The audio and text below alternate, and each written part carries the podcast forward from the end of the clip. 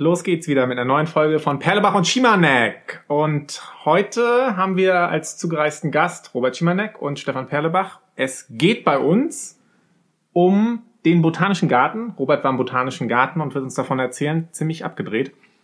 Wir haben eine Bürgerinnenversammlung im Olympiastadion, falls ihr davon euch gehört habt. Darum wird's auch gehen, was ganz ausgefuchst ist.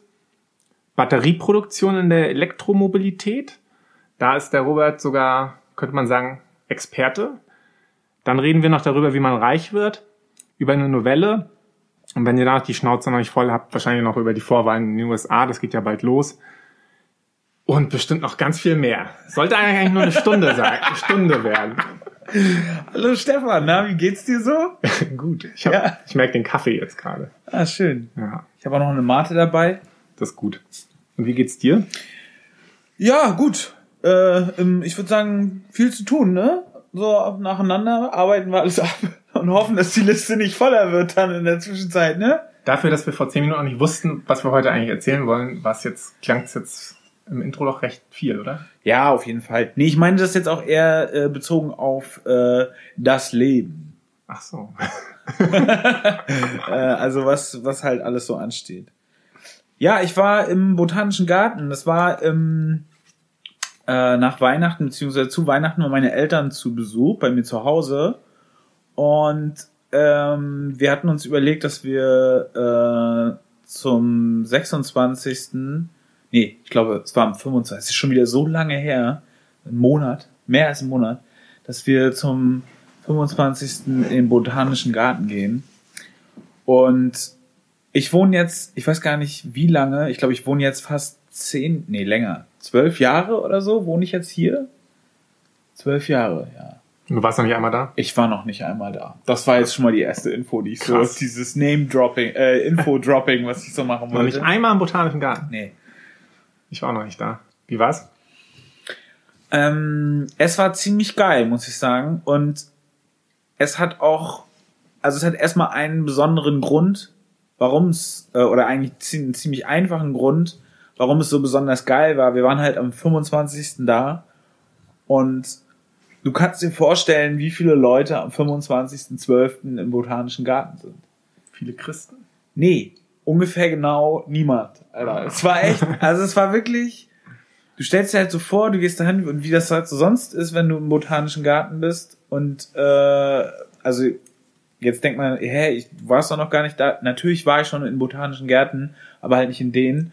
Äh, zum Beispiel in Dänemark war ich da irgendwo oder in, äh, ich glaube, es war in Schweden, war ich schon in botanischen Gärten oder in Philadelphia, in den USA oder zum Beispiel in Los Angeles, aber noch niemals so als, als Touri in Berlin, so, also weißt du, du gehst da jetzt nicht so zu Sehenswürdigkeiten hin, das was dir jetzt bei TripAdvisor in Berlin angezeigt wird. Und es war einfach geil, weil es war niemand da. Es sind sehr schöne beheizte Räumlichkeiten. Ja? Und du du lernst halt die gesamte die gesamte äh, Flora äh, der Welt kennen.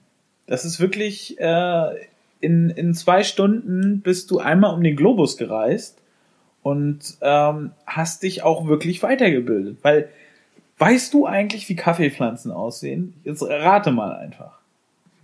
Grünlich? Ja, aber was haben die so für eine Form oder Ich weiß es nicht. da geht's schon los. du lernst halt wirklich, also alles, was du so an, äh, so an Südfrüchten so konsumierst, kannst du da halt äh, dir mal angucken, wie das eigentlich aussieht und was für eine Struktur das hat. Und vielleicht bekommt man dadurch auch so ein bisschen, ja, so als Städter so ein bisschen so eine Nähe zu dem, zu dem Produkt, was man da irgendwie, äh, was man da halt konsumiert. Krass, dass die am 25. aufhaben. Habe ich auch gedacht. Und dann habe ich mich wieder schlecht gefühlt. Dann dachte ich so, boah, fuck, ey, was bist du eigentlich für ein Banner, dass du hier, dass du hier hingehst und dass hier wegen dir, wegen dir und deiner Family hier irgendwie fünf Leute äh, da den Einlass machen müssen und gleichzeitig hinter dir nochmal durchfegen müssen.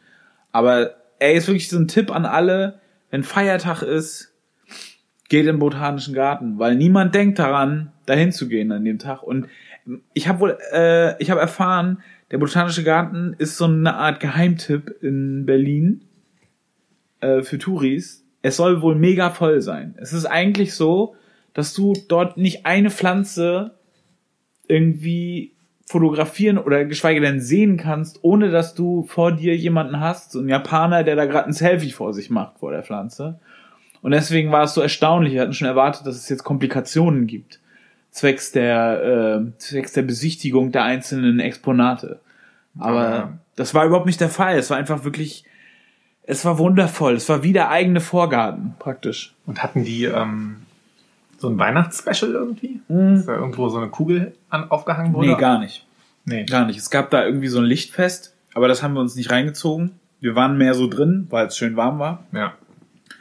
Ähm, aber es war echt großartig und alle Teilnehmer dieses Ausflugs waren grundweg begeistert.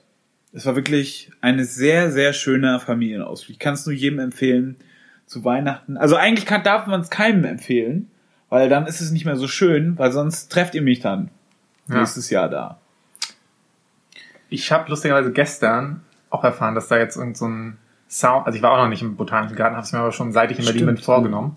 Und die haben jetzt so ein Soundgedöns da am Start. Also ich habe es nicht ganz verstanden, aber es ist so ein bisschen so, es geht um die Klänge dann in den Gebieten, wo die jeweiligen Pflanzen dann wachsen. Sozusagen sowas wie äh, Ti- Tierklänge auch oder, oder Ich glaube auch. Ah. Meine Mitbewohnerin hat es mir versucht zu erklären, aber ich, ich hab's, es war, war auf jeden Fall anscheinend richtig geil.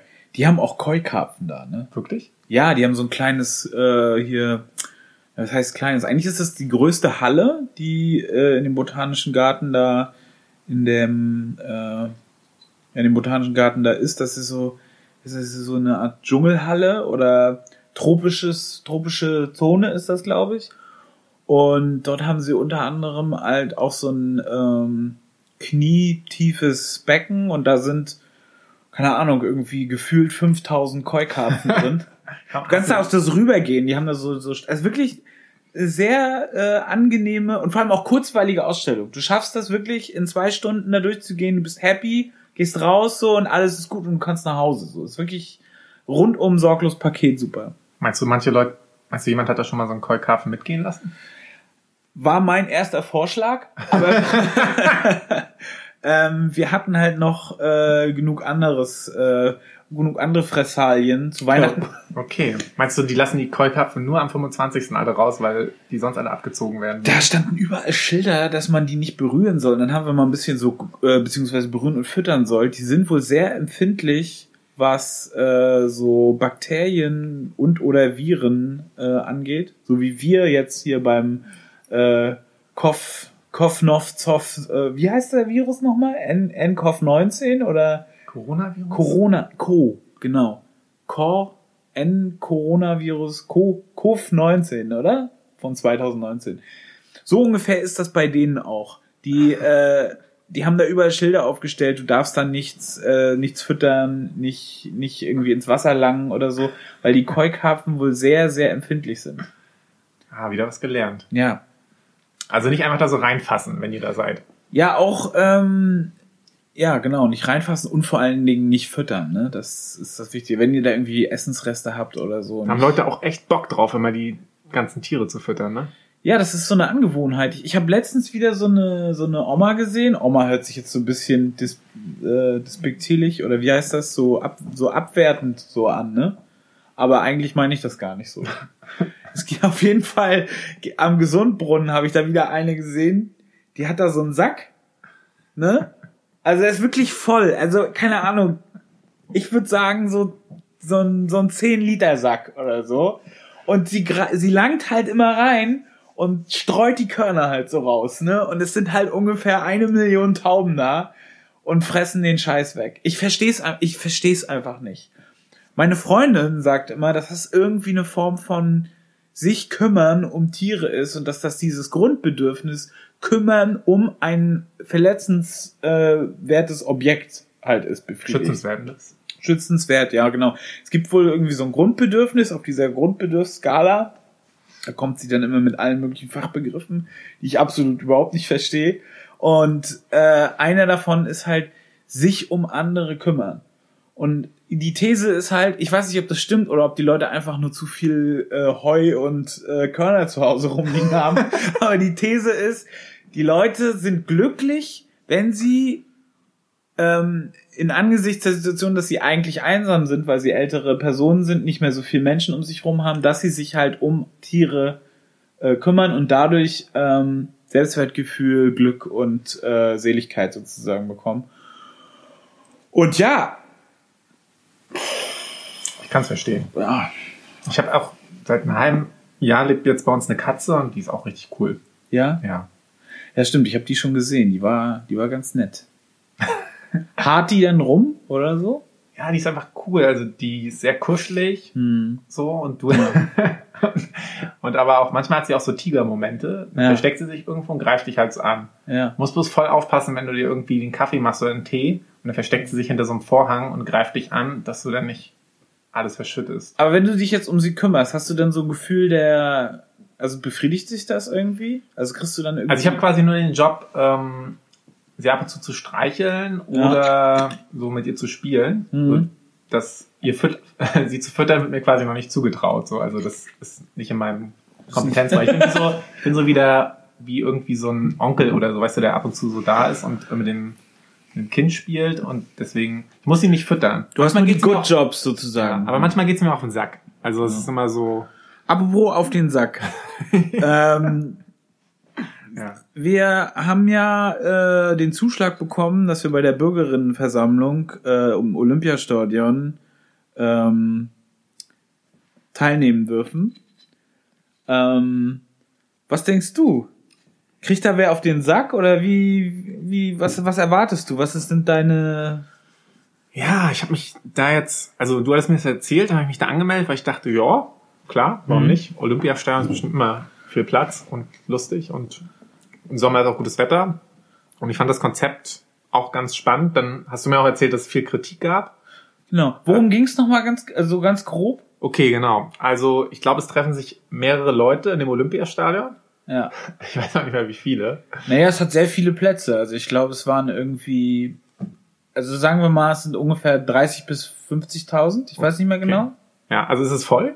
Ich glaube, das wird voll, dadurch, dass sie halt auch noch irgendwie da Tickets verschenken wollen. Auf Genau. jeden Fall werden Also sehr viele Menschen. Viele Menschen treffen sich im Olympiastadion und wollen dann bestimmte Petitionen einreichen. War das richtig? Ja, ich glaube, sie wollen irgendwie Petitionen ausarbeiten und vielleicht auch einreichen, je nachdem, wie dann die Abstimmungslage ist.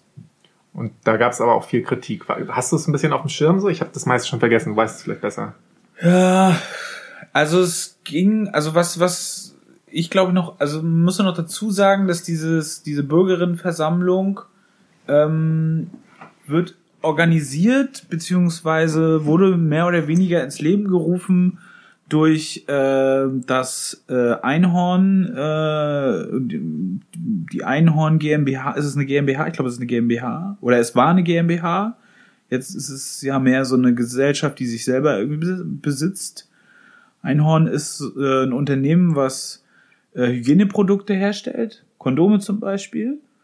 Und ähm, die haben sich halt mit ein paar Leuten von Fridays for Future Berlin zusammengetan und haben ein Crowdfunding gestartet, um halt so eine Art Live-Petitions ähm, ähm, Veranstaltung ins Leben zu rufen. Die soll äh, Ende Juni 2020 äh, beziehungsweise Anfang Juni 2020 soll das stattfinden.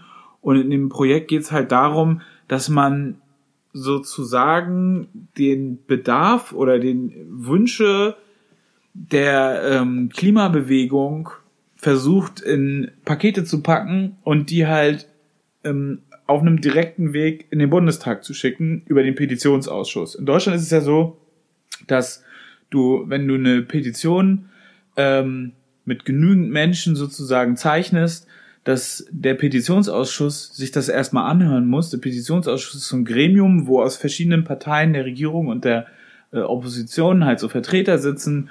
Und wenn so eine Petition gezeichnet ist, dann muss man darüber reden. So. Und wenn man darüber redet, dann muss man dieses Problem anerkennen erstmal. Also das ist sozusagen, also muss man nicht, aber man könnte zum Beispiel erreichen, dass ein Politiker oder eine Partei oder eine Opposition anerkennend über eine Problemlage sozusagen spricht. Und dadurch schaffst du es, dass dadurch, dass es auch in die Protokolle und, und in die Verfahren dann kommt, dass es zu einem Thema wird. Das ist ja auch das, was wir, äh, das will ich, ich will das jetzt nicht gleichsetzen, aber äh, jetzt hier, was ich in der Lokalpolitik auch so ein bisschen mache, ist es auch wichtig, dass du immer Bedarfe und Probleme benennen kannst und dass du auch eine Plattform dafür hast. Weil wenn du den Ansprechpartner nicht hast und der auch gar nicht anerkennt, dass dieses Problem da ist und es zum Beispiel auch keine Grundlage im Sinne von Bürgerbeteiligung oder ähm, demokratischer Grundlage dafür gibt, dann besteht das Problem nicht und dann kann der Amtsvertreter oder die Amtsvertreterin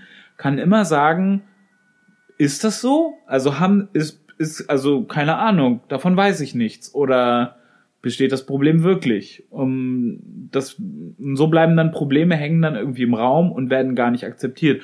Und ich glaube, das Ziel dieser Veranstaltung ist, dass man versucht, möglichst konkret dann irgendwie Sachen in diese, diesen Petitionsausschuss zu schieben ja, mit dem Ziel halt, dass sie in den Bundestag kommen und dass sie halt Bundespolitik werden und dass sie irgendwie besprochen werden.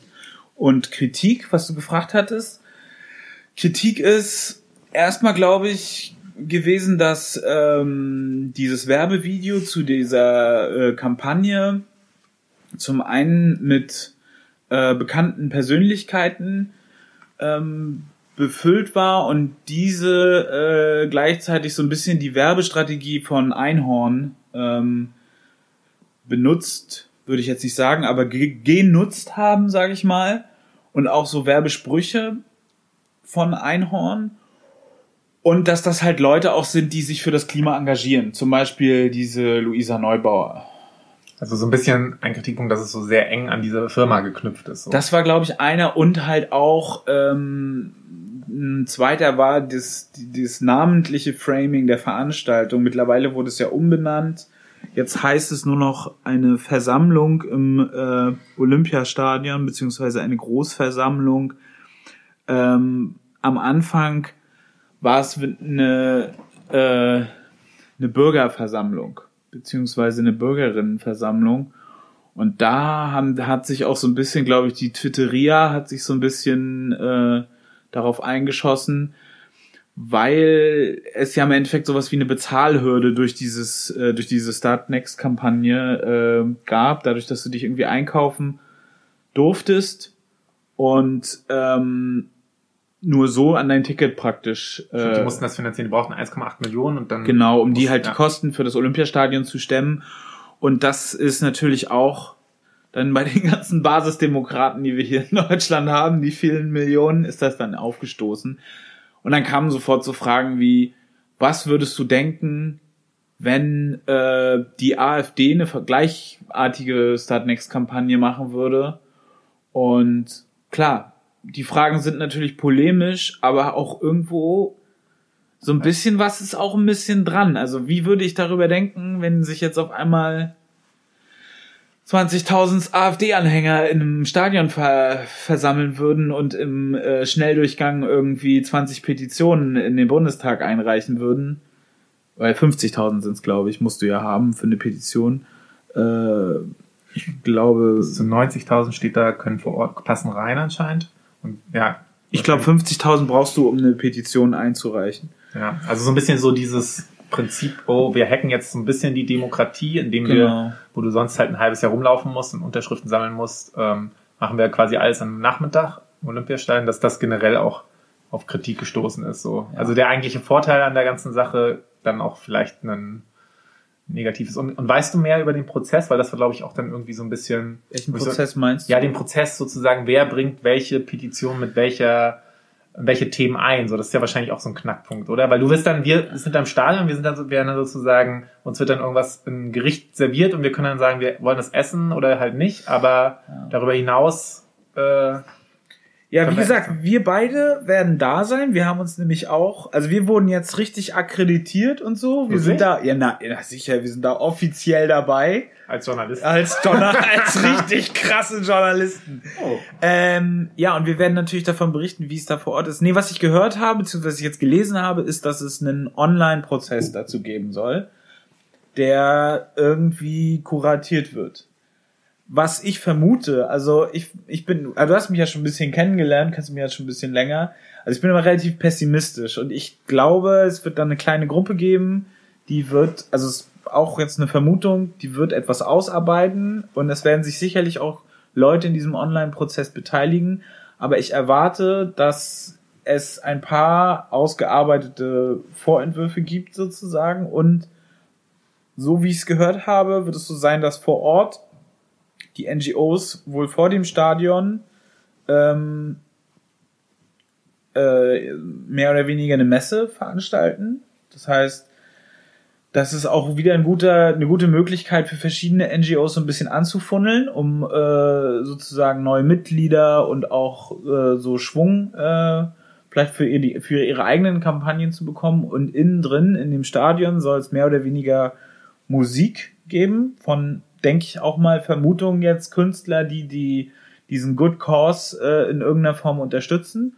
Und sicherlich wird's dort in irgendeiner Form eine Online oder, also ich denke mal, wird's, also ich erwarte eine App oder irgendwas ähnliches, wo du dann während der Veranstaltung deine äh, Unterschrift oder deine Zustimmung zu den äh, zu den einzelnen Petitionen geben kannst. Und ich denke nicht, dass jetzt jeder daran mitarbeiten kann. Das ist auch einfach nicht möglich. Es ist einfach schlichtweg bei 50.000 Menschen und mehr kann man das auch nicht erwarten. Ich glaube, nicht jeder hat die Zeit dafür. Ja.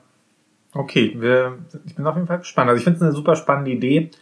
Ich weiß auch noch selber nicht so richtig, wir wissen, glaube ich, vielleicht, vielleicht wissen wir beide nicht so richtig, wie wir es finden, aber auf jeden Fall interessant finde ich es auf jeden Fall schon, den Gedanken und ja, mal gucken, vielleicht bringt es ja was. Ich glaube, ein Argument war auch, das fällt mir jetzt gerade ein, dass die gesagt haben, zum Beispiel bei dieser Petition, was relativ schnell dann durchging durch den Bundestag, war die gesunkene Mehrwertsteuer auf Tampons. War das, war das richtig?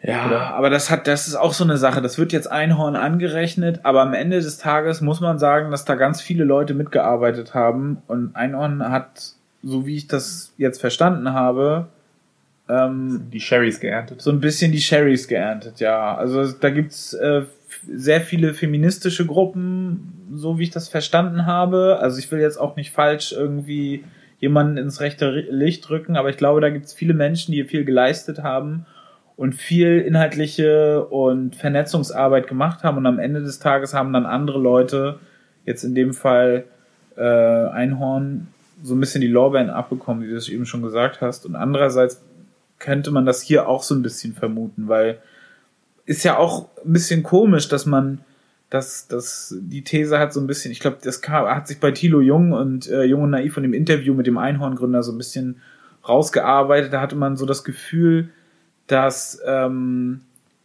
also dass, dass es doch seltsam ist, dass man jetzt zurück in den demokratischen Prozess geht, wo eigentlich die Proteste ja ein Resultat äh, oder eine, eine Folge darauf sind, die Proteste durch Fridays for Future jetzt in dem Fall und äh, andere Klimaaktivistinnen, ähm, sind ja Resultat davon, dass der demokratische Prozess in Hinsicht auf die Klima, den Klimaschutz über Jahrzehnte nicht funktioniert hat. So, es ist ja jetzt nicht so, dass unsere Eltern zum Beispiel oder viele unserer Eltern, sage ich jetzt mal, das nicht wussten, dass äh, dass der, dass wir Probleme mit dem Klimawandel bekommen können. Das ist auch schon in uns zu unserer Schulzeit vor 20 Jahren äh, war das auch Thema im, äh, was weiß ich, ABT-Unterricht, wo wir da zusammen bei Herrn Herrn Färber saßen. Ne? Das ist ja jetzt sind ja keine News, die uns erzählt werden. Nur dass dass dass wir anscheinend in unserer äh, Wirkmächtigkeit irgendwie nicht bis zum Bundestag vorgedrungen sind. Und deshalb dieser Protest, der jetzt auf der Straße stattfindet, dadurch vielleicht auch so ein bisschen, naja, vielleicht könnte diese, also auch wieder nur eine Mutmaßung, dass dadurch der, der, dieser, dieser Protest halt entschärft werden kann durch eine Zurückbesinnung auf die äh, demokratischen äh, Vorgänge oder äh, bürokratisch äh, äh, demokratische Vorgänge, wie so eine Petition zum Beispiel. Hm das ist so ein bisschen so eine Art, wir gehen jetzt in so eine Art Cycle rein und in zwei Jahren hat dann diese, diese Petition nicht geklappt und dann sind wir wieder an dem Punkt, wo wir sagen, okay, lass uns mal wieder äh, jeden Freitag auf die Straße gehen, anstatt dass man radikalisiert. So, das war, glaube ich, die These, die Thilo aufgestellt hat, dass er das, dass er versucht hat, so, nehmt, nehmt ihr jetzt nicht eigentlich dadurch so ein bisschen Druck raus und so ein bisschen kann, also kann ich das auch, kann ich das so, auch so ein bisschen unterschreiben. Ich habe auch ein bisschen das Gefühl, vielleicht wäre es jetzt richtig, dass man nochmal so richtig auf die Bremse tritt, um noch ein bisschen radikaler zu werden und zu sagen, was man eigentlich will und zu was man bereit ist auch. So, weißt du, dass man noch mehr äh, blockiert und ich meine, die, die, die Bauern machen das ja auch hier, zwei Tage hintereinander und schaffen das und äh, ja. ja. ich würde zwei Sachen fallen mir dazu ein. Also ich glaube, ich weiß nicht, ob ich sagen würde, dass oder ob ich glaube, dass in den letzten 20 Jahren dann die demokratischen Prozesse das Problem waren, sondern ich hätte jetzt einfach gesagt, okay, der Wille war dann einfach nicht da. Ne? Also man hat ja jetzt gemerkt, okay, es gab jetzt die Pro äh, Proteste von Fridays for Futures und zumindestens hat sich die Regierung oder der Bundestag genötigt gesehen, so zu tun, als wenn sie was tun. So, weißt du, das war sozusagen, natürlich finden die meisten das Klimapaket und so äh, so lachhaft, klar, aber zumindestens war klar, okay, wir müssen jetzt irgendwie den Leuten zeigen, wir tun ja was, weil sonst steigen die uns hier aufs Dach, so, um das zu mildern.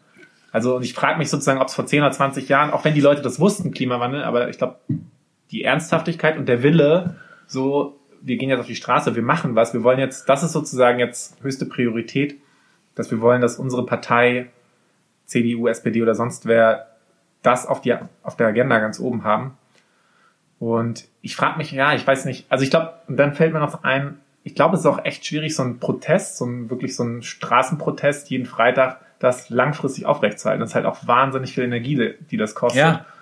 Und wahrscheinlich wäre es dann ja irgendwann so, wenn du das selbst, hat Fridays for Future jetzt auch schon lange geschafft, aber sagen wir, du hältst es lange aufrecht, irgendwann willst du natürlich das auch kanalisieren, dass das umgesetzt wird. Und ich glaube, bei der Bundesregierung war das halt auch der Versuch zu sagen, hey, wir haben euch gehört, wir setzen das jetzt um und jetzt haltet die Fresse, das passt jetzt erstmal. Und ähm, das ist jetzt wahrscheinlich deswegen auch jetzt, auch wenn die nur ganz wenig gemacht haben, und ganz wenig entgegengekommen sind, ist es jetzt wahrscheinlich trotzdem wieder ein Stück weit schwerer geworden zu protestieren, weil vielleicht selbst wenn jeder Dritte jetzt denkt, ah, die Regierung hat jetzt ja was gemacht, jetzt können wir mhm. wieder beruhigt schlafen. Es passt so. Ja, wir, wir werden sehen. Also ich kann aber voll verstehen, wenn man, ja, wenn man jetzt so auch denkt, okay, wir gehen jetzt alle ins Stadion, stimmen da ab und danach können wir, haben wir so ein Kreuzing, genau. Kreuzing gemacht. Und dann gehen wir alle schlafen, gehen. Alter. Und dann ist die Sache erledigt. und wieder nach Malle ballern. Ja, richtig. Guten Gewissen. Ja. Ja, ich kaufe eine neue Pfanne, Alter, und die ist Teflon beschichtet, Alter. Es ist, ja. es ist nicht so einfach. Wir alle leben in Widersprüchen. Und ach so, ja, siehst du, guck mal, dann lass uns doch jetzt über die Batterieproduktion Elektromobilität Ja, das ist der reden. Widerspruch in sich eigentlich, ne? Wirklich? Naja, sicher doch. Warum? Ja, die, die, die Frau Ulrike Herrmann, die hat das doch schon schön äh, geschildert in ihrem, äh, in ihrer äh, Kolumne, beziehungsweise in die Kolumne war es nicht, in ihrem Meinungsbeitrag äh, auf Deutschlandfunk, da hat sie äh, im Endeffekt innerhalb von drei Minuten hat sie dargelegt, dass selbst wenn wir alle Elektroautos fahren würden, es würde einfach, wir, wir hätten den Ökostrom nicht dafür. Also wir können nicht alle Elektroautos fahren. Also selbst wenn wir jetzt alle Benziner und Diesel, die wir haben, von den Straßen verbannen und äh, sie durch Elektroautos ersetzen, dann hätten wir nicht den Strom. Wir können ihn nicht äh, produzieren. Wir brauchen irgendwie 926 Terawattstunden im Jahr für ähm, äh, Autos. Dafür, dass wir mit dem Auto fahren können. Also Terawattstunden ist jetzt Energie und die kommt aus Öl, sozusagen, diese Energie, durch äh, Oxidation. So. Und diese Energie, die müssen wir haben, um die Autos zu bewegen, sozusagen. Also von A nach, also Windwiderstand, das muss irgendwie überwunden werden. Und diese Menge an Energie, die produzieren wir aber nicht. Und selbst wenn wir jetzt überall Windkraftanlagen aufstellen würden, wo wir noch Platz hätten, würde das auch nicht reichen. Das heißt, das Einzige, was wir machen können, ist wirklich diese, diesen, diesen Verbrauch, diesen, auch den Autoverbrauch kilometermäßig zu reduzieren. Hm. Deswegen sage ich, ist, lügen wir uns da in dieser Batterieproduktion äh, der Elektromobilität, wo ich halt arbeite, auch so ein bisschen die Taschen äh, voll. Also wir sind da alle mega begeistert. Wenn man so einen Beitrag von so einer sehr schlauen Frau hört, dann, äh, dann merkt man selber, was man eigentlich, ja, was man selber vielleicht auch anrichtet mit seiner Arbeit, weil wir bilden Leute aus, äh, Batterien zu produzieren für die Elektromobilität und haben da halt eine Vorlesungsreihe äh, gemacht, die erste Vorlesungsreihe an der TU Berlin, die sich damit beschäftigt hat. Und da wird halt vermittelt, wie mehr Batterien in kürzerer Zeit mit besserer Produktivität äh, und einer höheren Qualität auch äh, produziert werden können. Und das gut und knackig dargestellt. Und ich habe da sehr viel an den Vorlesungsfolien gearbeitet, jetzt die letzten, äh, die letzten Monate. Ich bin froh, dass es vorbei ist, weil, also, ja, ich habe noch nie vor eine Vorlesung mit äh, erstellt und an den Inhalten gearbeitet. Es war neu für mich. Und es war auch immer ein, so ein Rennen gegen die Zeit jede Woche. Weil du weißt, da ist dieser Termin und du musst irgendwie die Inhalte. Du musst liefern. Ja, und die müssen halt mit den Quellen auch stimmen, ne? Also es ist jetzt Mist. nicht. Ja, das ist nicht, und es muss auch im Kanon äh, irgendwie passen. So, also es darf jetzt nicht irgendwie, ich beschäftige mich jetzt, wenn es ums äh, Verlöten der Zellen geht oder so, dann, dann mache ich den Fokus irgendwie auf eine bestimmte Zellbauform oder so. Ne? Also es muss alles irgendwie, was wichtig ist, muss drin sein. Es muss gleichzeitig irgendwie in die Tiefe gehen. Es darf nicht zu sehr abschweifen. Es muss aber auch interessant, knackig und Genau wie unser Podcast. schön, schön aufgearbeitet sein. Und das, äh, ich fand das schon krass und deswegen bin ich echt froh. Also heute war die letzte Veranstaltung. Und es war nochmal so eine, so eine, so eine Gesamtübersicht über den äh, Produktionsprozess. Und da habe ich auch gesehen, wir hatten jemanden extern von äh, Custom Cells heißen die. Äh, die produzieren in Itzehoe, machen eher so Spezialanwendungen, äh, Testzellen im Kleinserien äh, äh, und ähm, ja so für Forschung und Entwicklung und zur Validierung von Zellen und zur Vorbereitung auf Großprodukt Großserienproduktion. Und da hat auch nochmal den ganzen Batterieproduktionsprozess aus seiner Sicht sozusagen durchexerziert und da hat sich halt bestätigt, dass wir wirklich also guter, also das bin ich auch stolz auf mich, dass wir so gute Arbeit geleistet haben und den Studenten, äh, Studierenden hat's gefallen. Also es war eine gute Vorlesung und die wird's auch weitergeben. Aber hast du jetzt irgendwie, nachdem du diesen Beitrag von, wie hieß die Ulrike? Ich kenne sie nicht. Ulrike Hermann ist, die arbeitet Ulrike. bei der Taz. Okay, ähm, nachdem du ihren Beitrag gehört hast, hast du ja jetzt irgendwie gezweifelt, dass du dachtest, vor, okay, das, was ich jetzt mache hier mit der Batterieforschung, äh, das ist geil und jetzt denkst du, ist irgendwie für die Katz oder? Nee, das ist ja so ein, das ist ja so ein genereller Zwiespalt, beziehungsweise das, was du vorhin auch angesprochen hast, man, ma- man versucht irgendwie gute Sachen in seinem Leben zu tun und man geht dahin, man fängt da irgendwie an zu arbeiten, du bewirbst dich da auf irgendwelche Ausschreibungen und je mehr du dich damit beschäftigst, desto mehr merkst du, dass es an der Sache, die du für gut hältst, halt auch irgendwas Schlechtes gibt. So. Und da ist es halt auch so. Das macht nicht so viel Sinn, dass wir jetzt schnell viele Elektromobile bauen. Und ich weiß auch leider, dass auch diese Firma, die sich da heute präsentiert hat, dass die nicht ans Recycling denkt bisher. Es gibt wohl jetzt, soll ein Projekt aufgelegt werden, das bereits in dem im Design bzw. Forschung und Entwicklung der Batteriezelle, die halt später verwendet werden soll, dass da halt Recyclingmaßnahmen vorgesehen werden.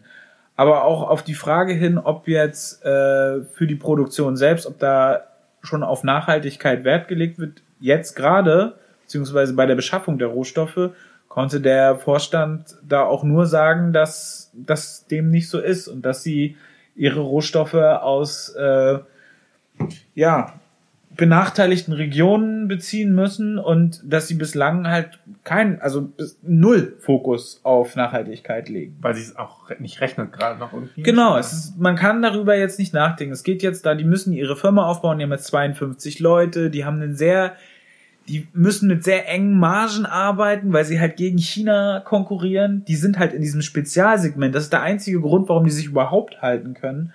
Weil du industriell in Deutschland nicht produzieren kannst. Klar, es werden jetzt hier Batteriefabriken in Europa aufgebaut, aber nur aus einem Grund.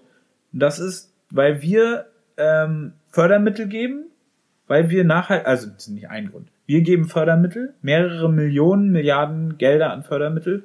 Zweitens, bei uns gibt es viel nachhaltigen Strom, das heißt, man kann auf die Batteriezelle, wenn sie fertig produziert ist, und auf das Auto später schreiben, CO2-neutral, was ein großes Verkaufs Verkaufsargument ist. Also das ganz kurz, also es gibt den nachhaltigen Strom bloß nicht genug, weil du hast ja von, ja, aber Okay. es gibt jetzt einen Wettbewerb darum. Das ist auch der Grund, warum die Tesla-Fabrik hierher kommt. Man holt sie, also die wollen die hier produzieren, weil sie wissen, es wird in absehbarer Zeit in Deutschland beziehungsweise Europa nachhaltigen Strom geben. Und die, die Wert auf diesen Strom legen, sind natürlich Hersteller von Produkten, die im nachhaltigen Segment sozusagen arbeiten. Und die sind auch die ersten, die sich um diesen Strom reißen werden. Also es klingt, kann ich kurz was dazu sagen? Also es klingt jetzt ja so ein bisschen auch wie so ein Chicken-Egg-Problem, also so ein Hühnchen-Ei-Problem, ich weiß nicht, Henne-Ei-Problem. Ja, ja. So nach dem Motto, und könnte es nicht sein, wenn man jetzt angenommen, ich bin jetzt Laie auf dem Gebiet, aber man steigert die Produktivität und Effiz den Effizienzgrad von Batterien, dass das dann auch, so klingt es ja bei dir, dass das sozusagen auch eine neue Nachfrage schafft. Weil natürlich, genau, man möchte sozusagen als jemand, der ein Elektroauto fährt, natürlich dann nicht das Gefühl haben, ja gut, das äh, betanke ich jetzt mit Strom, der aus Öl oder so gewonnen wurde oder aus Kohle. Ähm, aber dadurch wird eine Nachfrage danach geschaffen, so nach dem Motto, wir haben jetzt zu viele Batterien und zu viele Elektroautos, die nicht mehr gedeckt werden können mit nachhaltigem Strom. Deswegen gibt es nochmal einen größeren Anreiz, den irgendwo herzuholen aus Norwegen oder wir stellen eine Solarzelle auf oder weit oder was weiß ich. Ja, aber dann merkst du ja selber, stellen wir eine Solarzelle auf. Also du musst die ganze Scheiße halt auch irgendwo rausholen. Ne? Also ja. wo kommt der Strom her, der das alles bereitstellt? Die, klar, wir schaffen eine neue Nachfrage und das ist ja auch das Problem, was ich meinte oder was ich ansprechen wollte. Wir wir, wir, wir, wir geiern jetzt da die Studierenden auf und äh, Leute, ihr müsst das jetzt hier lernen. Es ist geil. Wir, wir kurbeln das jetzt an. Ist ja auch Tatsache. Es werden jetzt Fabriken überall in Europa gebaut. Es geht jetzt los so. Aber die werden jetzt auch wieder gebaut mit Mitteln der klassischen äh, Produktion. So, da, da wird jetzt auch erstmal fleißig CO2 reingesteckt. Ja. Und auch wenn die Fabriken laufen und du sagst, ja, äh, dafür brauchen wir dann auch wieder Strom. Ja, in, in Norwegen haben sie jetzt ein neues Ölfeld angestochen in äh, Israel oder vor Israel auch ein äh, Gasfeld angestochen im letzten Monat. Das heißt, seitdem wir uns das letzte Mal gesehen haben, sind zwei große konventionelle äh, Rohstoffquellen äh, angebohrt worden, die äh, in nicht un, ähm, äh, unbedeutenden oder unerheblichen Maßstab ähm, äh, wieder CO2 in die Atmosphäre blasen werden. Und in dem Zusammenhang ist es natürlich oder vor diesem Gesichtspunkt da denkt man dann auch schon mal drüber nach, was mache ich hier eigentlich? Und ich glaube, dass was ich vorhin schon sagen, was ich vorhin schon gesagt, ich wiederhole mich, aber ich glaube, das äh, ist überall so. Ich glaube, es ist. Würdest du denn sagen, also hast du irgendwas, wo du sagen würdest, da, so, so könnte man es vielleicht besser machen? Aber das klingt jetzt ja einfach eher, das klingt so ein bisschen so, okay, wir können ja eh vielleicht gar, also gar nichts machen. Weil wenn wir jetzt irgendwie voll viel Energie, also sprichwörtlich Energie in den Sektor pumpen und Fabriken bauen und Windkrafträder bauen und sonst was. Es kostet auch wieder Energie, ist ja klar. Aber die Frage ist ja so ein bisschen, können wir was machen? Also hast du irgendwas Positives, wo du sagst, das ist, das ist der Weg, den ich sehe? Oder? Also den Weg, den, den ich sehe, ist äh, einfach die Reduktion der die Reduktion der der, äh, der Mobilität. So, das ist einfach das ist einfach eine notwendige, notwendige Sache. Der Ausbau der, der, der Telearbeit, früher hat man Telearbeit gesagt, heute sagt man Homeoffice, ne? Tele Telearbeit. Naja, also einfach eine, eine stärkere Vernetzung von, äh, von Mobilität, also dass, dass Autos mehr geteilt werden und damit meine ich wirklich geteilt werden, dass nicht jeder Hinz und Kunst zu, zu seinem äh, Sharing-Dienst dann trotzdem noch äh, ein Auto besitzt, so, sondern dass einfach auch gesetzlich geregelt wird. Ich weiß, das mag, mag eigentlich keiner hören, aber das gesetzlich geregelt wird. Leute haben halt einfach keine privaten Autos mehr. So. Es tut mir leid, aber die haben es nicht. So, ich will auch mein eigenes, ich habe auch Bock auf mein eigenes Auto, ich habe auch mein eigenes Auto und ich werde es auch schmerzlich dann vermissen, aber äh, einfach aus dem dem aus dem super einfachen Grund, dass das alles super viele Rohstoffe kostet, das äh, zu produzieren.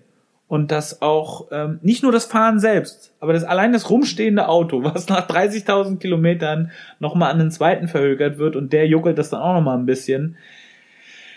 Es ist einfach Verschwendung. Es ist eine Verschwendung von Energie und Rohstoffen, die wir uns nicht leisten können. So, das ist, glaube ich, der einzige Weg, den ich so ein bisschen sehe. Und da, klar, ist die Elektromobilität super wichtig dabei und die muss auch stattfinden. Aber die Idee, die jetzt gerade bei uns in den Fluren so ein bisschen rumgeistert, dass wir jetzt hier alle Autos, die auf den Straßen sind, mit Elektromobilen ersetzen. Also das ist das, was gerade bei uns passiert. Wir müssen so produktiv werden, das ist die Idee, warum wir die Batterieproduktion sozusagen, an der, warum wir daran forschen. Wir haben da so, wir haben da so Graphen, die zeigen nur nach oben. Mit Geil. dieser, ja, 2030, da müssen so und so viele Millionen Autos produziert werden. Und dafür brauchen wir so und so viele Batteriezellen und dafür brauchen wir so viel Fabrik, äh, Fabrikquadratmeter äh, Quadratmeter und ähm, nein, das ist Quatsch. So, aber genau das machen wir gerade und ich find's technisch interessant. Deswegen bin ich da irgendwie dabei und gleichzeitig sehe ich das halt, dass da alle irgendwie hinterherrennen, ohne sich Gedanken um das Recycling zu machen. Das ist nämlich äh, gerade nicht das Thema. Aber das beschäftigt mich auch schon seit, seit mehr als einem Jahr. Also seitdem ich da arbeite, habe ich dieses Gefühl, dass äh, es dass viel Energie in die Produktivität gesteckt wird und wenig in die, äh, sag ich mal, in die Nachhaltigkeit bei der ganzen Das ist Sache. denn ein Hauptding, was man braucht, ist Lithium? Und ist das sozusagen, oder, also ja, Lithium braucht man auch, ja. Lithium, Kobalt. Und die Sachen sind sozusagen noch in Anführungszeichen so günstig, dass man es sich noch nicht lohnt, die zu recyceln. Oder kann man die recyceln? Man kann die recyceln, ja. Es gibt verschiedene Verfahren. Also du kannst, was derzeit Stand der Technik ist, die Zellen beziehungsweise die Pakete werden auseinandergeschraubt, entladen, dann werden sie zerkleinert in einem riesengroßen, stell dir eine Kaffeemühle vor, die werden Mhm. einfach richtig schön zerschreddert und danach werden sie chemisch, äh, mechanisch prozessiert und dann werden sie in die einzelnen ähm, äh, Rohstoffe sozusagen getrennt. Kostet wahrscheinlich auch Energie wieder. Und es ist sehr giftig alles. Also das, da brauchst du viele, viele ekelhafte äh, Lösungsmittel und Säuren. Also und auch die, nicht so nachhaltig wieder. Nee. Okay, also kann man sagen, es gibt vielleicht noch gar, gerade keinen lohnenswerten, nachhaltigen Weg auch zu recyceln. Ist das auch Ja, das ist Recycling, aber du hast natürlich da auch wieder, äh, du steckst da Energie rein, um am Ende die einzelnen ähm, äh, Rohstoffe wieder rauszukriegen. Also Ja. es ist jetzt kein einfaches Recycling in dem Sinne, dass irgendwie Altpapier, ah gut, Altpapier-Recycling ist jetzt in meinen Augen, steckst du natürlich auch eine Form von, äh, du musst natürlich auch Energie reinstecken, äh, aber es ist jetzt nicht äh, verhältnismäßig zum, ähm, zum Recyceln von Batterien. Da steckst du viel mehr Energie wieder rein, damit du die einzelnen Rohstoffe getrennt wieder rausbekommst. Okay, Eine also, andere Methode ist, Zellen, die du in den Paketen hast, auseinanderzunehmen, zu messen, wie sie noch sind, neu zusammenzupacken und dann daraus neue Speicher zu bauen. Stationäre Speicher. Der Bedarf an stationären Speichern ist groß. Zum Netzausgleich, um äh, diese dezentrale Energieversorgung auf die Beine zu stellen, brauchen wir eigentlich an jeder Ecke äh, Energiespeicher, weil da, wo der Strom äh, erzeugt wird, sollte er möglichst zwischengespeichert werden für die Phasen, wenn äh, der Wind nicht da ist oder die Sonne halt nicht äh, brennt. Das sind so die beiden Hauptmöglichkeiten, um Recycling von Batterien äh, durchzuführen. Und beide, also gerade die letztere, findet eigentlich nur im Privatsektor statt. okay. Also das machen Leute privat, dass die bauen die Dinger auseinander, verlöten die neu. Aber das ist betriebswirtschaftlich. Äh, kriegst du da nichts raus. Okay. Es lohnt sich nicht. Also es gibt da auch quasi dann noch viel. Also ich nehme jetzt mit, du würdest dir wünschen, wenn mehr recycelt wird, dass diese zwei Recycling-Möglichkeiten, die es aber gibt, sind auch noch nicht sozusagen, sind noch weit weg von perfekt so, sondern haben auch noch viele Nachteile. Es gibt bislang kein automatisiertes Verfahren, wo eine Batteriezelle mechanisch in die Einzelbestandteile zerlegt wird. Und damit meine ich Teilkomponenten. Damit meine ich nicht zerhäckseln und danach Säure raufkippen, sondern auseinanderfalten, auseinanderbauen. So wie die Zelle vorher zusammengebaut wurde, durch sehr komplizierte Maschinen, äh, ist es noch viel komplizierter, den Kuchen wieder auseinanderzudrehen. Stell dir vor, du hast irgendwie einen Origami-Flieger, du hast den zusammengefaltet und du musst den jetzt wieder zusammen äh, äh, auseinanderfalten. Diese Zusammenfaltmaschinen, da sind die Menschen ganz gut drin, die haben die entwickelt und gebaut, aber die Auseinanderfaltmaschinen, da ist man noch in den Kinderschuhen, weil da einfach noch keine Zeit reingesteckt wurde. Dann mach das doch mal. ja, aber das, Pro das Problem ist, die Regierung ist da, also nicht nur unsere, auch alle anderen, den, bei denen steht gerade auf der Agenda Produktivität erhöhen. Okay. Die haben ein Label oben, da steht, jetzt können wir Geld in, die, in den Aufbau der, es heißt immer Aufbau Batterieproduktion, Aufbau einer unabhängigen äh, Stromversorgung aus nachhaltigen Energien. Okay, ja, dann, ich wollte gerade sagen, Elon Musk tanzt. So, ich hatte mich vor schon in den letzten Jahren immer mal überlegt, ob ich ein bisschen, ob ich mal so eine Tesla-Aktie kaufe und Hast du gemacht? nee, aber die ist jetzt richtig nach oben geschossen. Hast du mal geguckt? Nee, Also aber wir haben- wir haben kann ich mir vorstellen. Wie, äh, wie wird man denn reich mit einer... Ja, ich dachte, das ist jetzt so eine gute Überleitung zu Wie wird man reich? Guck mal, wir gucken uns das Ja, wir an. haben also diese äh, Rubrik hier, wie wird man reich? Letztes Mal haben wir versucht, über Trüffelschweine zu reden. Dieses Mal sind wir jetzt bei Tesla. Genau. Davor haben wir, glaube ich, irgend so eine esoterischen Lebenstipps gegeben. So. Ja.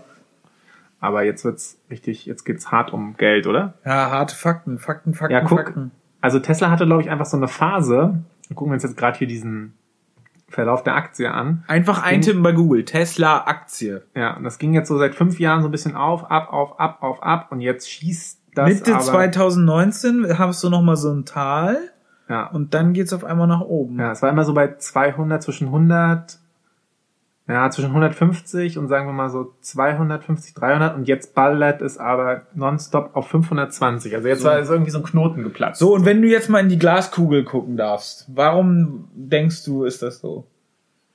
Puh, also du bist auf dem technischen Gebiet, du bist da glaube ich einfach Firma, aber Aber du bist doch auf dem Gebiet der, äh, der Unternehmensentwicklung und der, äh, der Stimmungsaufhellung Aufhellung im Sinne von Unternehmertum bist du doch äh, eigentlich ziemlich versiert. Also was? Also meine, meine Einschätzung wäre jetzt die, dass natürlich lebt so ein Unternehmen wie Tesla immer davon, dass es viele Vorschusslorbeeren hat. Ne? Also es ist sozusagen immer so, dass du investierst, weil du denkst, in der Zukunft wird ganz viel cooler Scheiß passieren. Es werden viele tolle Autos verkauft werden. Menschen werden sich umarmen, es wird Frieden geben.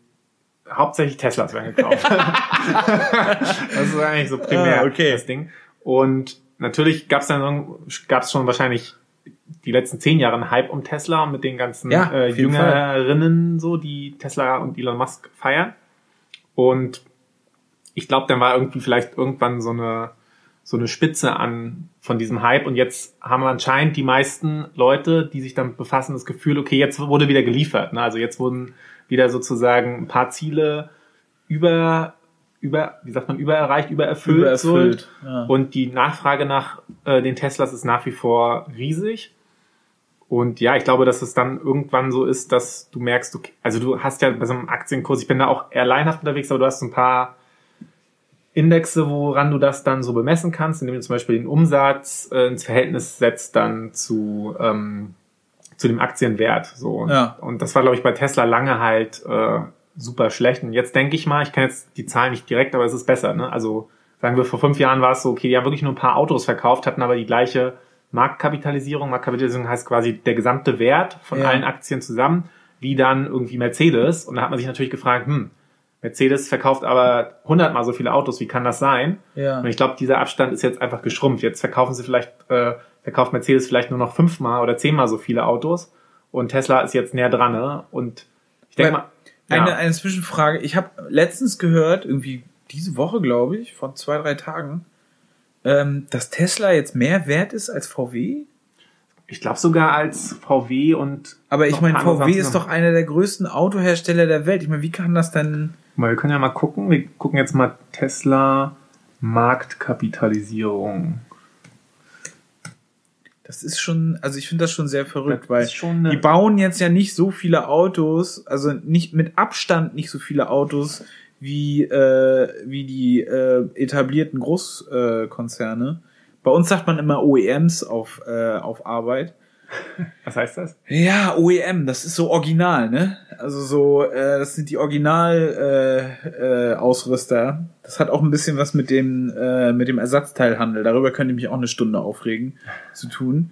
Ja, die, verdienen, die OEMs verdienen ja mit ihren Ersatzteilen enorme Summen an Geld. Das haben wir ja auch schon mal drüber gesprochen. Okay, also 92 Milliarden hat Tesla. Marktkapitalisierung. Genau, das ist der sozusagen der Wert. sind alle alle Aktien zusammen wert. So, 92 Milliarden. das ist schon eine ganze Hausnummer. Davon kann man schon in ein paar Falafel-Sandwiches auf der Sonderlee kaufen hier. Wie viel kostet eins? Zwei Euro? Oder Ja, es gibt, glaube ich, ist das zwischen- mittlerweile teurer Es gibt geworden? auch noch immer diesen 99 Cent Falafel. ja, den meine ich doch. Genau. Musst du jetzt mal ausrechnen. Klasse, ich bin nicht klasse. So gut, aber ich glaube, Man kriegt knapp über 92 Milliarden Sandwiches. Wahrscheinlich sogar 93. Ah, klasse. Bin ich so gut in Mathe, der hat mir VW. Markt. Kapitalisierung. Jetzt gucken wir, wie viele Falafel-Sandwiches es bei VW gibt. Ich glaube, das sind dann wahrscheinlich ein paar weniger, aber trotzdem noch satt, würde ich sagen. Ja. Äh, da steht sie gar nicht. Ja, 86, also ein bisschen darunter. Ja, und das ist verrückt. Das, also ich finde es einfach nur verrückt. Also wenn man das an, an, der, an, den, an der Zahl der, dem, dem, dem Output sozusagen der Autos äh, bemisst, dann, äh, okay, du erzählst noch ein bisschen weiter. Ich guck mal kurz die Verkaufszahlen an. dann äh, ist das einfach äh, absurd. Also 2019, also VW hat 615.000. nee, es sind nur Verkauft? Volkswagen, ne? Also Volkswagen. Die, die Aktie, die du gerade angeguckt hast, Da gehört noch mehr dazu. da gehört noch mehr dazu. Das Bei Tesla auch ist es aber auch so. Ein Drittel ist, glaube ich, äh, kein, nichts mit Auto, sondern auch deren deren Heimspeicher, Fabrike und was, was Heimspeicheranwendungen Ja, und so genau. Scheiß. Ähm, ja, ich glaube, Tesla verkauft 100.000. Mehr verkaufen die nicht. Ist jetzt meine Bauch, Bauchzahl. Lass mich raten, aber ich denk- denke, es sind 100.000.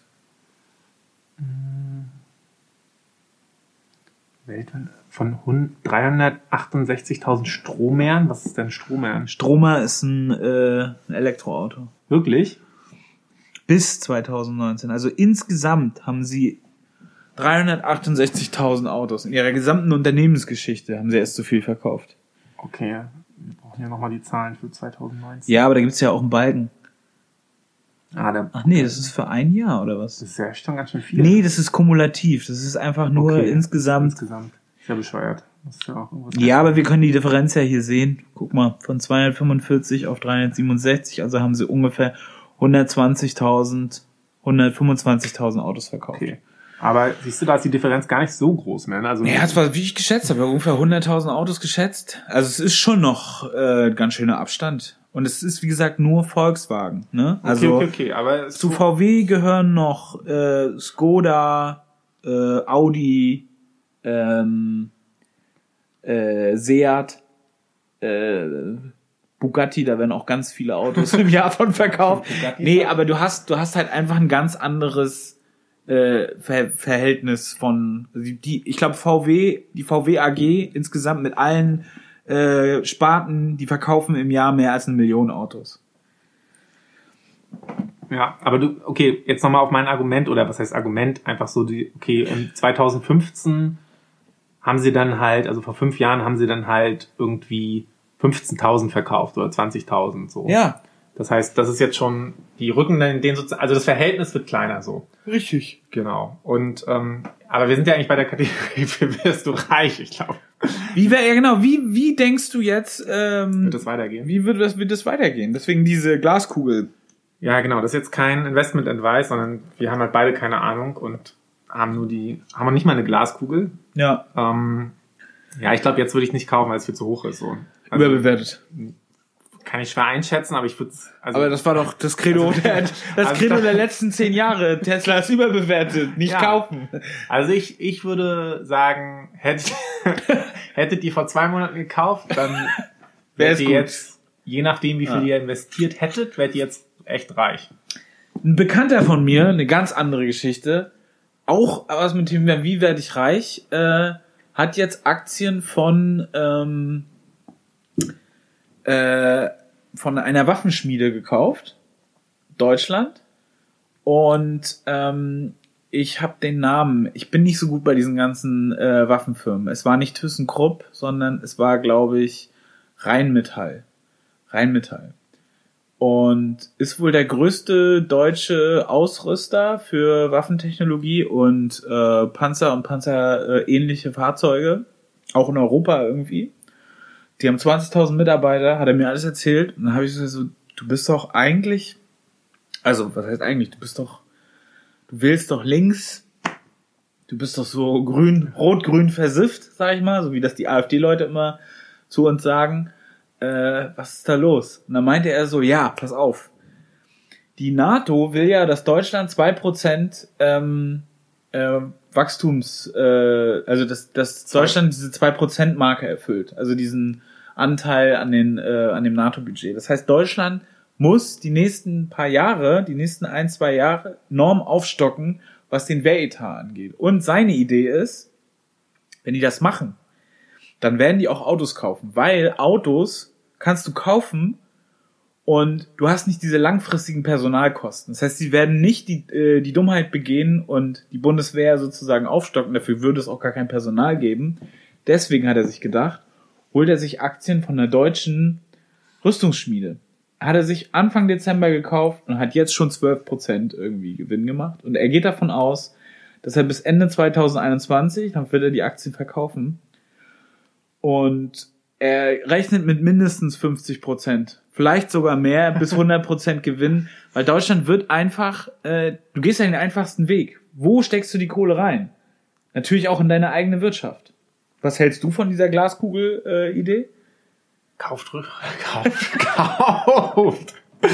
kauft den Rüstungskram. Also ich habe es noch Ja. nicht ganz verstanden. Warte mal ganz kurz. Also Deutschland muss zwei Prozent sozusagen an an, ich dachte, das, das Geld geht dann sozusagen an die NATO, aber es kann auch in Form von sozusagen Rüstungsgütern an die NATO gehen, oder? Naja, du bist ja Teil der NATO. Genau. Du kannst das natürlich auch so rückrechnen, dass du, also du leistest deinen Beitrag und gibst dann diese Rüstungsgüter. Der NATO stellt sie bereit. Also wir Genau. produzieren jetzt ganz doof, sagen wir jetzt mal, wir, wir produzieren jetzt hier ganz viele Panzer, ich stelle auf den Parkplatz und sagen, die gehören jetzt mit zur NATO, haben uns zwei Prozent gekostet vom BIP, Ja, fertig. Richtig. Und ja. diese Firma produziert diesen Kram. Wow, ja, ist eine crazy These. Aber wie rechtfertigt er das mit seinem Gewissen so? Ja, auf die, auf die Frage hin meinte er dann, es gibt wohl eine Gruppe von Aktionären, das sind wohl, die halten wohl zwei Prozent oder drei Prozent von, TÜS, äh, von Rheinmetall. Rheinmetall. Und die wollen den Laden schließen. also das, seine Exit-Strategie ist sozusagen, falls jetzt irgendwie in den nächsten zwei Jahren irgendwas Dämliches mit seinen, äh, mit seinen Waffen, die er da, also ich verstehe es auch nicht, wie er das mit, vor sich rechtfertigen kann, passiert, dann äh, geht er zu diesen Leuten, zu diesen drei Prozent äh, und äh, versucht sich dafür einzusetzen, dass äh, die Aktiengesellschaft geschlossen wird. Es gibt wohl wirklich so einen Aktienverbund von Leuten, die haben gekauft, um Rheinmetall zu closen. Also ich, ich fasse jetzt nochmal zusammen. Also entweder er macht mega den Reibach, aber Oder wenn- er schließt Laden. so gut aussieht, schließt er sich den Leuten an, die Rheinmetall Richtig, richtig. Okay. So viel zum Thema, wie werde ich reich? Wow, okay. Vielleicht müssen wir noch eine Rubrik aufmachen, wie wird man gewissenhaft? Also wir machen immer einen Podcast, wie wird man gewissenhaft reich und gewissenlos. Ah, Stefan, Aber das es ist wird schwierig. gewissenhaft. Ich glaube, das ist Nein, wirklich, da mal, kannst ist du, das, das ist wirklich ein, nee, also ich meine das wirklich jetzt, ich denke oft über solche Themen nach und ich spreche mit vielen Leuten und ich glaube, das ist ein sehr, sehr schwieriges Thema. Also ich ich weiß auch. nicht, wie, wie dir das geht, aber ich glaube, Nein. das, das. Ich will mich da gar nicht erhöhen, aber es klang sehr witzig. So. Nee, es ging auch nicht darum, dass ich dich da in der Hinsicht angreifen wollte. Ich will nur einfach sagen, dass der, wir sind halt alle Menschen so. Und ich glaube, dass das, äh, können wir jetzt nochmal eine Träne rausdrücken, so eine Krokodilsträne. Äh, wir arbeiten schon auf unser Ende hin, sag ich mal. Was hältst du davon, mal so ein kurzes, so eine kurze Reflexion, worauf wir jetzt Bock haben? Also wir haben jetzt noch deinen Umzug, da hast du, da hast du richtig sozusagen Energie reingesteckt und was platt wie ein, wie ein, Wie eine Flunder. Wie, wie eine Flunder. Und dann hätten wir noch die Vorwahlen und ich habe noch so eine Novelle gelesen. Ja, fang mal mit der Novelle an. Mich interessiert das, was du, was du da, was du da rausgekramt hast. Vielleicht passt das auch noch ein bisschen zu dem, was wir eben besprochen haben. Ich bin auch erst auf Seite 10, aber Novellen sind zum Glück ja nicht so lang meist. Und ähm, ja, es geht darum, also die Novelle heißt Manna, M-A-N-N-A. Und nach den ersten zehn Seiten, ich fand es schon ganz spannend, es geht um eine Burgerkette, die heißt Burger G. Das wurde übrigens 2003 geschrieben, so, das fand ich schon ganz, ganz cool. Ähm, bis jetzt, was da so prognostiziert wurde. Auf jeden Fall Burger G ist sowas wie McDonald's oder Burger King oder andere Filialen und die entwickeln irgendwann so eine Software, weil die feststellen, okay, ihre Filialen, diese ganzen Filialen, die sie haben, die sinken nicht so gut. Also das heißt, die eine Filiale läuft gut, weil der Manager da irgendwie einen guten Job macht und in der anderen Filiale ist der Manager aber so ein bisschen schlampig und die Mitarbeiter putzen nicht vernünftig oder sind nicht schnell genug. Ah. Und deswegen engagieren sich so eine Consulting-Firma und äh, die verkauft ihnen quasi diese Software. Um den Prozess so ein bisschen zu Genau. optimieren. Und die Software, die Manna heißt, die Mhm. ersetzt quasi die Manager in allen Filialen. Das heißt, in dem Szenario haben quasi dann die Mitarbeiter alle ein Headset und die Software managt. Das heißt, ähm, die weiß genau sozusagen, wann jemand den Burger bezahlt und bestellt, hat die ganzen Registriervorgänge äh, sozusagen auf, auf dem Radar, dann hat sie überall Sensoren beim Klo sozusagen und äh, Wer wie lange bei auf dem Klo geht. ja und bei den Mülleimern und so und weiß halt immer, okay, wann wann was so zu tun ist. Ja, ist doch gut. Und genau, dann ist es halt so, dass du dann quasi nicht mehr so viel selbst nachdenken musst und dir von einem Manager was anhören musst, sondern du hast halt dein Headset auf und Ja. Mana erzählt dir quasi, okay, geh dahin, Mach jetzt das. mach das, Ja. jetzt machst du das und Burger hier, Käse rauf. genau. Du bist quasi den ganzen Tag in diesem, in dieser Welt, die er sozusagen skizziert, bist den ganzen Tag busy. Darf man denn noch mit seinen Kollegen reden? Das versucht Mana dann zu vermeiden. Was dann passiert ist, nachdem das Burger G halt voll der Erfolg ist und sozusagen die Kunden sind zufriedener, weil alles immer sauber Ja. ist und es geht alles schneller und ähm, Geld wird natürlich gespart, weil du keinen Manager mehr brauchst, adaptieren das alle anderen Filialen und danach äh, geht das quasi rum in den ganzen Servicebereich. Also in Supermärkten haben die Leute dann auf einmal äh, diese Headsets und Mana sagt ihnen, wann irgendwie ein Regal aufgefüllt werden muss und wann geputzt werden muss und Ja. vermeidet auch, dass die Mitarbeiter untereinander sich über den Weg laufen und sie sollen immer nur da lang laufen, wo Und gerade dann halt so Kunden immer einsam. Genau. Ja. Und das ist sozusagen die erste Stufe und dann geht's weiter, dass Mana dann irgendwann auch guckt, okay, es gibt dann so einen Industry Index, also so einen Industriestandard, genau. Wie lange brauchst du, um das Klo zu putzen? Wie lange brauchst du dafür und die, Klingt dafür? ein bisschen nach SAP, wenn du mich fragst. ja, Das Ganze, wie du es bisher beschrieben hast. okay. Also kannst du ja gleich nochmal sagen, ob es noch, noch nach einer Minute immer noch nach SAP klingt. Auf jeden Fall hast du dann quasi und es gibt Mindestlohn. Das ist so ein bisschen auch so ein, so ein Ding. Es gibt in dieser Industrie einen Mindestlohn und Mana, alle nutzen dann quasi nach einer Zeit dieses Mana-System und Ja. alle, die Software weiß dann quasi auch, okay, wer hat in diesem System Scheiße gebaut, wer kam zum Beispiel zu spät, der wurde gefeuert, der ist dann sozusagen auf so einer schwarzen Liste Ah. und hat Schwierigkeiten, einen neuen Job zu bekommen und die, die Daumenschrauben werden quasi nach und nach angezogen. Das ist so ein bisschen wie in China, dieses, dieses so, wirkt so, so Social- Social Credit System. So ein bisschen Ja. auf die Berufswelt und genau, und ich bin jetzt sozusagen auf Seite 10 oder 15, wo ich bin, ist es dann so, okay, es werden dann nach und nach die Bereiche quasi automatisiert, indem geguckt wird, okay, welche Bereiche können wir in welche kleinen Einheiten zerstückeln, dass ein Computer, eine Software, die dann sozusagen machen kann. Und am Ende hast du dann, am Ende auf Seite 15 hast du dann quasi eine, hast du eine Gruppe von, eine Bevölkerungsgruppe, die quasi arbeitslos ist und die auch quasi teilweise gar keinen Job mehr bekommen kann, weil sie wissen sozusagen, jeder hat diese Software und jeder weiß, okay, du bist halt ähm, Nicht geeignet. nicht geeignet. Und die Leute, die in dem System sind, äh, sind quasi in Konkurrenz und müssen die Daumenschrauben halt ertragen, weil sonst sind sie halt von diesem, ähm, ja, von Arbeitslosigkeit bedroht. So. Klingt auch ein bisschen nach dem Ist-Zustand, wenn du mich fragst. Genau, Also wenn ich also so jetzt meine, äh, wenn ich so überlege, so äh, jetzt in Anführungszeichen nicht qualifizierte Arbeitskräfte, äh, wie das bei uns bezeichnet wird, und die Qualifizierten, die sich darum streiten, in irgendeine äh, vermeintlich tolle Position zu kommen, klingt auch sehr ähnlich. Mhm. Langzeitarbeitslose, die halt nicht mehr reinkommen und dadurch halt gebrandmarkt sind in irgendeiner Form, äh, nicht mehr arbeiten zu können. Ja. Und ich glaube, oder ich weiß es schon, okay, Spoiler. Spoiler Alert, Ich, oder? ich, ich, ich weiß schon, oder da bin ich sozusagen erst drauf gekommen, dass der Autor wahrscheinlich auch so ein Case machen will, also ein Ar- Argument machen will, warum vielleicht nicht beides sich ausschließt, aber warum Mindestlohn alleine vielleicht keine gute Lösung ist, sondern man auch so ein bedingungsloses Grundeinkommen halt bräuchte. Weil wenn du nur den Mindestlohn hast, dass das halt diese Spirale haben könnte, dass wenn, nur wenn du in Lohnarbeit bist, dass du dann überleben kannst und wenn nicht, bist du halt am Arsch so. Und genau, weiß ich jetzt noch nicht, ob das so kommt. Ich denke mal, so wird irgendwie dann so ein bisschen der, Der Narrativ Twist sein. Der Twist sein. Genau, das, das ist die, das ist so die Novelle, die ich angefangen habe zu lesen. Und soll ich dir kurz die neuesten Zahlen sagen über Andrew Yang? Auf jeden Fall. Ich, ich war kurz davor, jetzt noch, äh, zu noch, noch, noch was Ja. dazu zu sagen, aber ja, vielleicht ist das ein, ein Thema, was man extra nochmal äh, aufmachen müsste. Diese ganze, die ganze Frage, wie nimmst du Leute mit, die in der Gesellschaft äh, durch unsere Produktivitätsgewinne, äh, sage ich jetzt mal in Anführungszeichen auch wieder, die wir vornehmen, wie nimmst du die mit? Und äh, Tust du das mit einem Mindestlohn oder tust du das mit einem äh, Grundeinkommen oder mit einer sozialen Absicherung?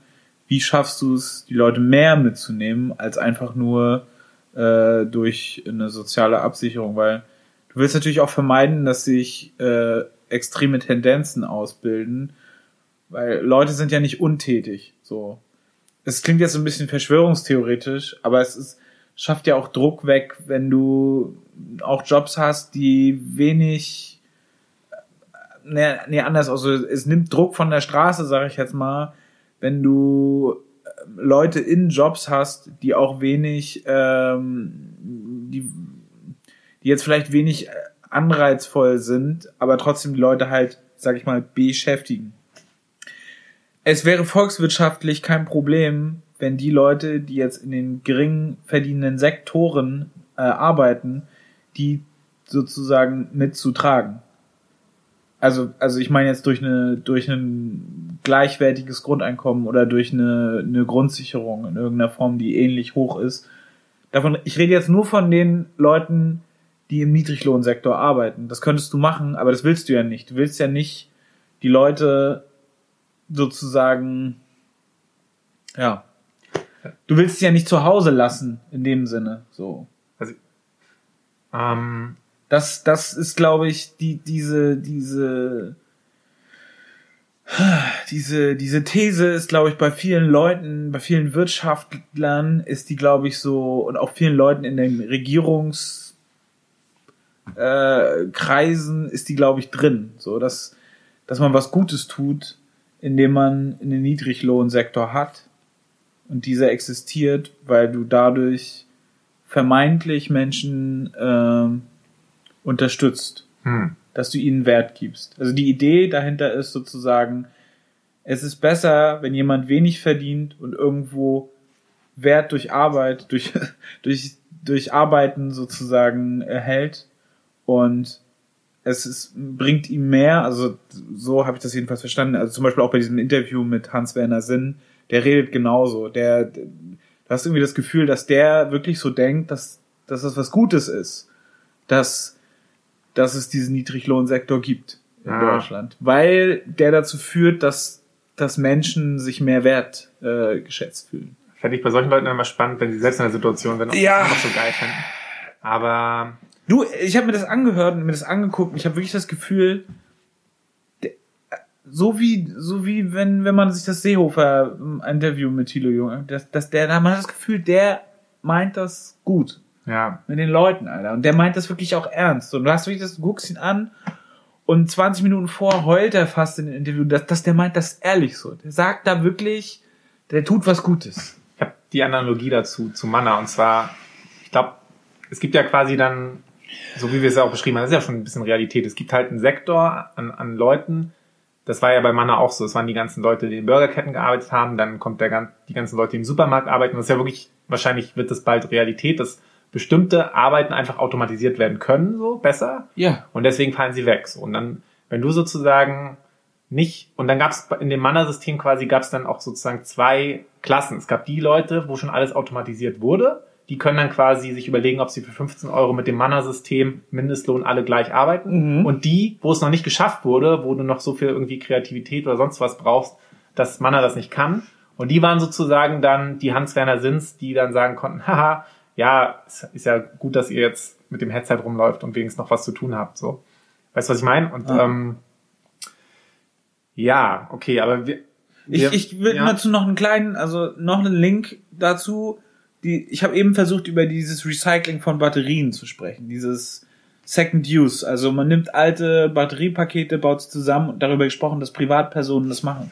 Wir haben diesen Business Case, haben wir aufgemacht und uns angeguckt und man, da gibt's keinen Business Case. Es gibt ihn einfach nicht. Du kannst nicht äh, Zellen auseinandernehmen, neu zusammenlöten und verkaufen und Geld damit verdienen. Das funktioniert nicht, obwohl es ökologischer ist, als neue zu bauen. Weil es gibt die Maschinen dafür nicht, die wurden halt, wie gesagt, noch nicht entwickelt, die sind noch nicht da. Das Testen ist aufwendig, das musst du per Hand machen. Und wenn du anfängst, die Arbeitskräfte dafür durchzurechnen, für diese, für diesen Prozess, dann kommst du einfach nicht auf ein du kommst nicht auf den grünen Zweig, weil du kannst die Zellen beziehungsweise die Pakete am Ende nicht zum äh, Originalpreis verkaufen. Es sind gebrauchte, recycelte Zellen. Die sind natürlich grün in dem Sinn, weil die haben ihre Lebensdauer schon durch und du sagst, ich verkaufe sie nochmal. Führt dazu, dass es keine Firma gibt, die, obwohl es technisch kein Problem wäre, das zu machen, aber es müssen halt Menschen irgendwie an dieses Problem ran. Aber wenn du wenn du da irgendwie Menschen ransetzt, die das, äh, die ausgebildet sind und die das können, dann wird es einfach zu teuer. Es funktioniert einfach nicht. Okay, das heißt, wir brauchen entweder die Maschine oder richtig günstige Arbeitskräfte. Richtig. Wäre sonst nicht die Lösung, also wenn, wenn wirklich klar ist, okay, das ist ökologischer und nachhaltiger, wenn wir das machen, aber es rechnet sich einfach noch nicht, weil wir keine Maschinen haben und qualifizierte Leute sind zu teuer, dann wäre doch die Lösung das gleiche wie mit CO2-Einpreisung dass du das einpreist und sagst, okay, wir müssen das subventionieren. Deswegen subventioniert man doch überhaupt Sektoren, weil man weiß, es rechnet sich noch nicht, aber langfristig wird es sich rechnen. So anstatt jetzt zu sagen, wir ja. Ja, aber das ist wieder dieses Henne-Ei-Problem. Wann fängst du denn endlich damit an, Alter? Du kannst doch nicht, wenn du anfängst, eine, eine, eine Batteriewirtschaft aufzubauen, dann musst du doch im Zuge dessen, musst du dir doch, äh, musst du dir doch irgendwie klar darüber werden, dass du jetzt anfängst, Müll zu produzieren. Und dann musst du auch Regeln schaffen als Regierung oder als Gesellschaft, wie du damit umgehst. Dann musst du halt überlegen, okay, dann muss ich halt das subventionieren, dass das Recyceln äh, in irgendeiner Form äh, gefördert wird wenn du das vorschlägst. So, das kann ich, kann ich ja nicht erst in zehn Jahren machen, weil in ja, der Zwischenzeit habe ich, äh, habe ich die ganzen anderen Zellen, die jetzt weggeschmissen werden, die habe ich alle verbrannt. So, also jetzt verbrannt in dem Sinne, dass ich Energie reinge, ja. reingeworfen habe. Aber das wäre doch dann wahrscheinlich das beste Szenario oder ein gut besser sich ja, vorstellen. Ja, das wäre ein gutes Szenario, wenn man, wenn, also klar, wenn die, wenn die Konkurrenz um das Produkt äh, äh, größer wird und äh, der Preis steigt, dann wird es sich auch irgendwann vielleicht mehr rentieren. Das Problem ist, sind halt noch Rohstoffe da und solange die halt günstig abzubauen sind aus etwaigen Regionen und sich der Preis in der Hinsicht jetzt nicht äh, steigert, wird keiner solch ein Recyceln anfassen. Das kannst du nur machen, wenn du extrem billige Arbeitskräfte hast. Aber hast du nicht gesagt, die können es nicht machen, weil du qualifiziert sein musst dafür? Ja, du musst versuchen, den Prozess so einzuteilen, dass du nur an ein, zwei Stellen am Anfang und am Ende im Endeffekt ähm, eine Qualifizierung sozusagen einbringst, um ja, den Strom erstmal loszuwerden, dann die Zellen zu verteilen und ganz am Ende den Strom wieder raufzusetzen. Und in der Zwischenzeit, also ich darf man nicht so sagen, darfst du halt, muss ich jetzt so sagen, kannst du halt dann Leute drauf loslassen, die davon keine Ahnung haben. Das ist wirklich, das ist echt das ist so ein hochkomplexes Produkt, was aus so vielen Rohstoffen besteht. Wir, wir, wir erschaffen uns da einfach Teufelskreise. Es ist wirklich, äh, es ist wirklich äh, ein bisschen, bisschen absurd. Gut. Ähm, beziehungsweise nicht gut. Man kann nur hoffen, wenn wir ein Grundeinkommen hätten zum Beispiel, ne, dann könnten da, dann könnte da jeder arbeiten, der da Bock drauf hätte. Dann wäre das kein Problem. Apropos Grundeinkommen. ähm, ich will noch mal was sagen. Und zwar habe ich gestern, vorgestern, und der Podcast, der ist bestimmt ganz frisch, wenn wir den jetzt gerade aufnehmen. Also es gibt, ähm, ich hole mal ganz kurz aus, kommt gleich wieder so ein bisschen der Punkt. Und zwar ist jetzt, äh, gibt es jetzt bald die Vorwahlen in den USA in sechs Tagen. Das ist der, ich glaube, der dritte, vierte, vierte Februar oder so. Da beginnen in Iowa in den USA die Vorwahlen. Und ich habe jetzt so eine, auf Twitter ist mir so eine Statistik über den Weg gelaufen, dass bei den Leuten, die jetzt vorhaben, zu den Wahlen in Iowa zu gehen, 53 Prozent ähm, ein bedingungsloses Grundeinkommen von 1000 Dollar pro Monat für US-Bürgerinnen ähm, unterstützen würden. 17 sind, Prozent sind unsicher und 30 finden es halt blöd. Und das fand ich ziemlich crazy, als ich das gelesen habe. Aber das sind jetzt nur Leute, die zu den Vorwahlen gehen. Genau, es sind Leute, die zu den demokratischen Vorwahlen gehen. Also ist jetzt sozusagen keine Republikaner dabei und Ja, das weiß man ja nicht. Es gehen ja, gehen ja auch Leute von den Republikanern, gehen ja auch zu den Vorwahlen. Genau, oder? du musst dich aber als demokratische Kandidatin registrieren, sonst kannst du nicht bei den demokratischen Wahlen. Also es geht jetzt sozusagen darum, wer tritt gegen Trump Ende des Jahres an. Und Ist richtig, aber, aber als, als sein. Republikaner kann man doch trotzdem kannst du machen, wählen. du musst dich aber trotzdem vor als Demokrat dann kurz eintragen. ah, echt? Ja, so ein bisschen so, du kannst auf dem SPD-Parteitag auch nicht wählen, wenn du Ah, Nicht echt? Das dürfen nur, nur richtige äh, demokratische äh, mit Parteimitglieder wählen. ja. Ah, Also so, soweit ich ich dachte, das doch eigentlich. ich dachte das wäre so gewesen, dass jeder äh, da mitmachen darf. Nee, du musst dich, glaube ich, ich weiß nicht, wie kompliziert dieser Prozess ist, dich da als Demokrat zu, zu melden, aber ich glaube, du musst, es gibt schon so ein Verfahren, dass du dann äh, in die Demokratische Partei zumindest kurzfristig eintreten willst. Du kannst ja danach trotzdem dann für Trump wählen. Ah. Nochmal. Und ja, das fand ich eine krasse Zahl. Ich will, weiß jetzt auch nicht, okay, die Sample Size jetzt 450, so ein Margin Error, also so ein, so ein statistischer Fehler von 6, äh, 4,6, ich weiß nicht, ob das sehr hoch ist, wahrscheinlich, vielleicht. Ich Das ist kenn ziemlich viel. Normalerweise hast du so ein bis äh, zwei Prozent oder so.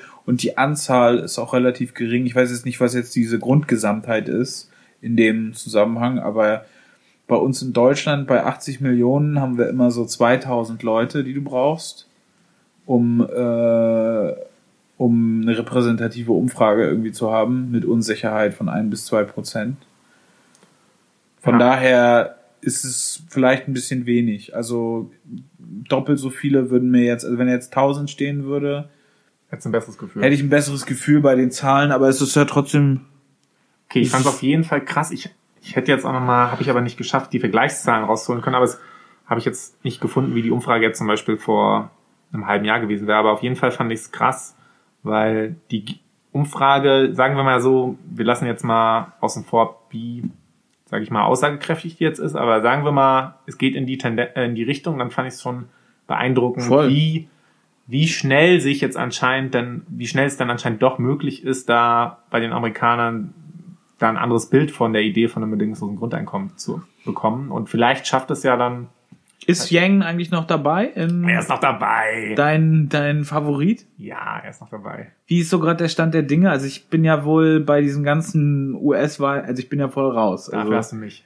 ja, das, dafür haben wir dich, ja. Ähm, er ist noch dabei, also es ist immer so ein bisschen auf der Kante, wo ich denke, oh, jetzt bricht alles zusammen, aber irgendwie schafft er es doch immer noch. Und jetzt hat Dave Chappelle hat quasi gesagt, er findet Young richtig geil. Das hat ihm nochmal einen kleinen Boost gegeben, weil in den USA anscheinend Dave Chappelle auch recht bekannt ist und auch gut, also den mögen die meisten Leute.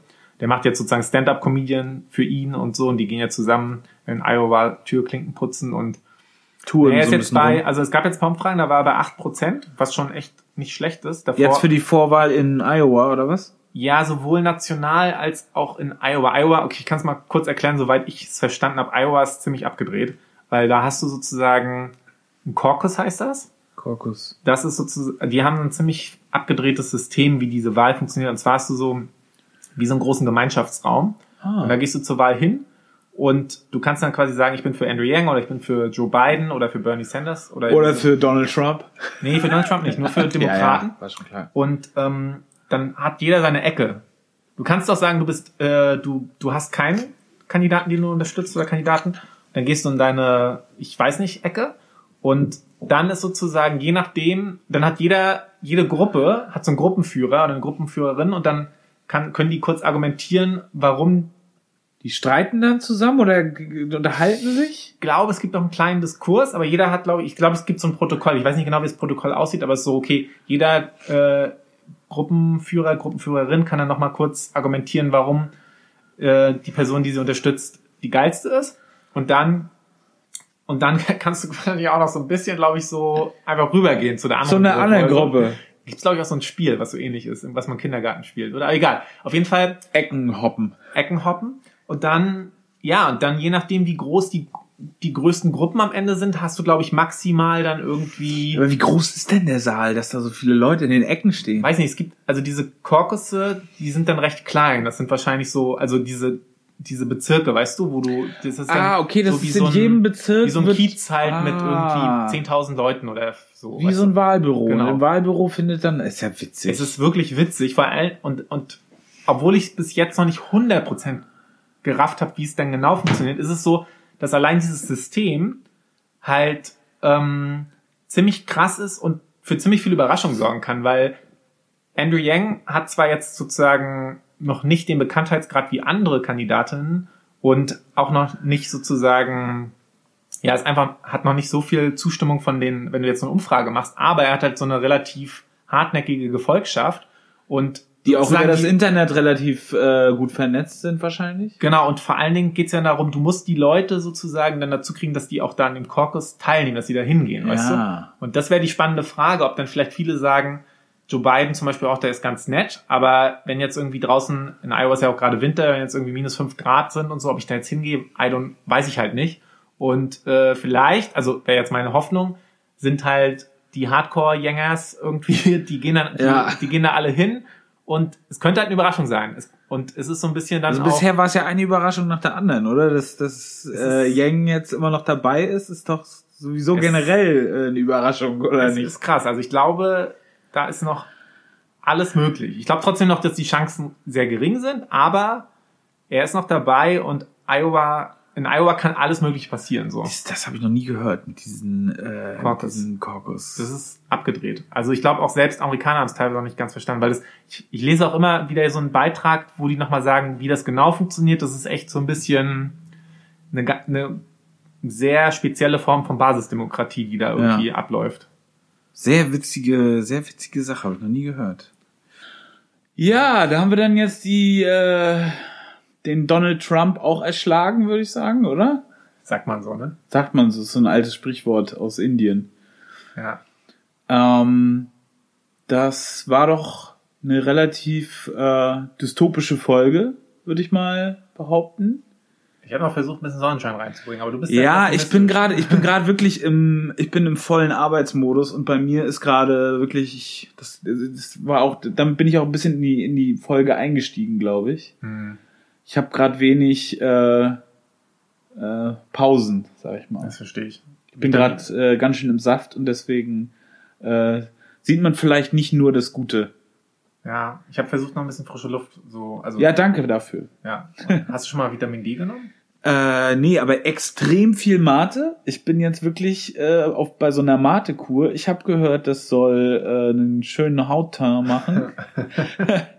Und äh, sowieso halt dieser Kaffeegrundsatz, also dieser Kaffeesatz, der äh, ist so die Basis, ist so das Fundament. Auch Miomate? Miomate, ja, ja, ganz viel. Äh, Babane, äh, Ginga. Ginga und Babane mag ich ja sehr gerne, die beiden äh, Miomate-Sorten. Hm. Großartig. Und Flips sein. Ja, ansonsten wollen wir noch unseren äh, HörerInnen danken für die zahlreichen Kommentare. Ich habe es jetzt nicht geschafft, einen Prosatext daraus zu machen und äh, das jetzt noch zusammenzutüten in äh, der doch relativ kurzen Zeit. Ähm, wir äh, haben jetzt überlegt, mal eine Folge zu machen in Zukunft, wo wir nur auf die Hörerkommentare eingehen. Weil das geht ja doch relativ unter, oder? Ja, ich finde auch, da sollten wir irgendwie. Ja, bis jetzt sind wir, glaube ich, noch in keiner. Ich meine, wir sind jetzt schon Folge 5. Folge 5 Das ist ist schon fast- ja. Ist fast ein also, Jubiläum. wenn wir ja, nur- ist ja fast schon Wenn um. wir jetzt 10 Folgen machen würden, hätten wir schon Richtfest. Ja. So. Aber vielleicht machen wir ja weniger. Oder mehr, sogar mehr, ja. Ja. Nee, das stimmt. Also wir, da wollen wir wirklich, weil wir natürlich unseren Zuhörerinnen auch irgendwie sehr viel zu verdanken haben. So, Ja. und die ganzen Anregungen, sonst würden wir ja gar nicht auf diese ganzen bescheuerten Themen kommen. So. Richtig. Und deswegen, genau, gehen wir vielleicht in der Folge 6 oder auch vielleicht erst in der Folge 11 so ein bisschen mehr auf das ganze Feedback ein Ja. und die Kommentare. Ja, Vielleicht lesen wir auch einfach mal vor. Ja, Und genau. ja. Weil da kommt echt vieles und da vieles davon ist auch wirklich ausreichend gut. Ja. Nee, besser kann ich es nicht sagen. Von daher, ja, Robert, ich wünsche dir dann jetzt eine stressfreiere Zeit. Ja, und ich wünsche dir viel Erfolg mit deinen Aktiengeschäften, die du da. Dankeschön. ja, das ist nett. Das, Ja. also was du da vorhast, das, äh, ja, nee, allgemein. Ich, ich hoffe, dass äh, wir uns in einem Monat wiedersehen Das denke ich schon. und äh, wir dieses Projekt weitermachen. Ja, ich hoffe, dann, dann kann ich dir von den Stand meiner neu erworbenen Rheinmetall-Aktien erzählen. Ne? Ja, der Typ, ey, wirklich. Nach wie vor habe ich darauf keinen. Ich habe auch äh, den ganzen Abend saß ich da und dachte so, was ist mit ihm los? Ne? Aber gut. Ja. Ähm, Auf Wiedersehen. mach's gut, Robert. Tschüss. Tschüss.